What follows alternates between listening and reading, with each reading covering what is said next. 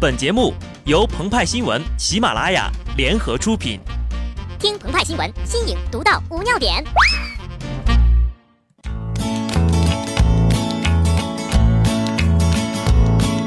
本文章转自澎湃新闻、澎湃联播，听众朋友们，大家好，我是极致的小布。从前外卖很慢，一个电话备好零钱，等待外卖员的脚步。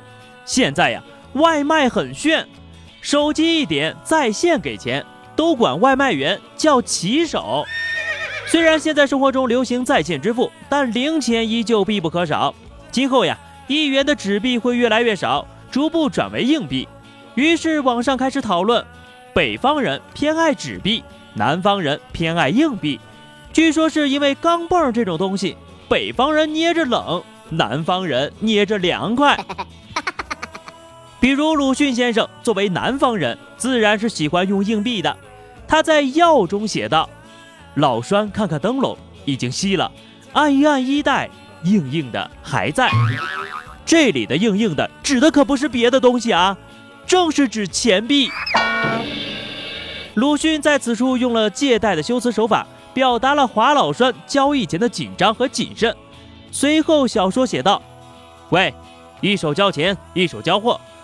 那人一只大手向他摊着。”一只手却搓着一个鲜红的馒头，那红的还是一点一点的往下滴。如今重新读到这儿，不禁会觉得，这个呀，应该是华老栓托人订的外卖送到了，还热乎着呢。原来呀，华老栓听人介绍，有一家号称“痨病克星”的馒头店，皇冠信誉，童叟无欺，好评如潮。于是乎，自己也去下了一单，货到付款。买了几个回来给患病的小栓吃下。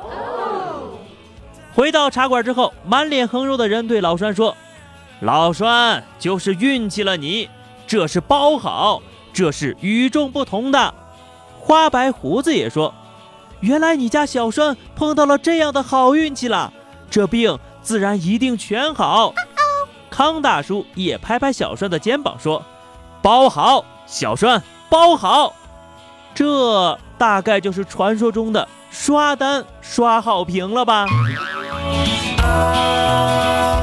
三幺五之夜，无数公司企业的惊魂之夜。当晚直播的三幺五晚会曝光了不少问题企业和产品。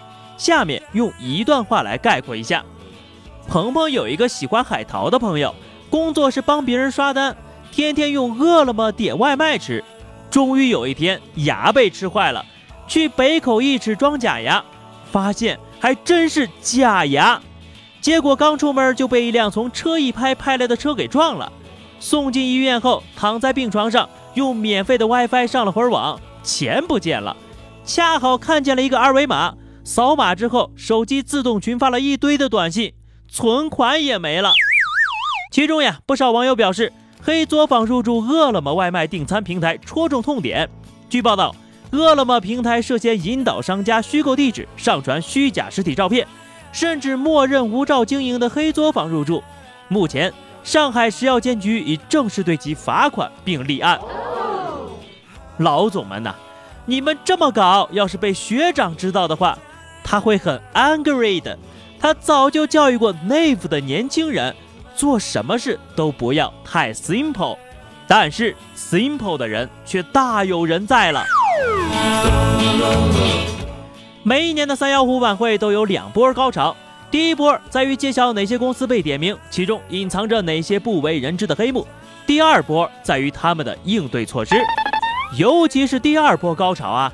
如果说春晚是段子手们的年终考试，那么三幺五晚会就是对公关们的抽查考试。这个时候，各公司的公关都严阵以待，通宵达旦，一旦看到自己公司上了电视。就得赶紧抄起电话，喂，老板，我们上三幺五了，公关稿怎么写呢？关于食品卫生的问题，《疯狂动物城》中也有类似的讽刺。大象冷饮店的店员从来不戴口罩，用鼻子抓取冰激凌和果仁儿，这和饿了么被爆出老板娘牙咬开火腿肠，直接放进炒饭中，厨师尝完菜再扔进锅里，有着异曲同工之妙。乌托邦世界里看了都觉得恶心，现实中吃进嘴里又是什么滋味呢？国以民为本，民以食为天，食品安全大于天。今天被点名的是饿了么，除此之外，我们还有某团、某度的外卖，但他们又是否能够经得起监督的考验呢？现实中的食品问题不比小说里的人血馒头，但从中能看到有利益的地方就有虚假和欺骗。新兴行业崛起，企业发展艰难，同行竞争激烈，有关部门失职。这些呀，从来都不是其本身可以降低底线、违规违法的借口。错了就是错了，证据确凿，无可辩驳。人饿了，也就是隔个肚皮，大不了回家吃妈妈做的饭。但如果这个社会饿了，那些管事儿的妈妈们，你叫得动吗？好的，那么以上就是本期节目的全部内容了。更多新鲜资讯，敬请关注喜马拉雅澎湃新闻。下期节目我们再见吧。拜拜。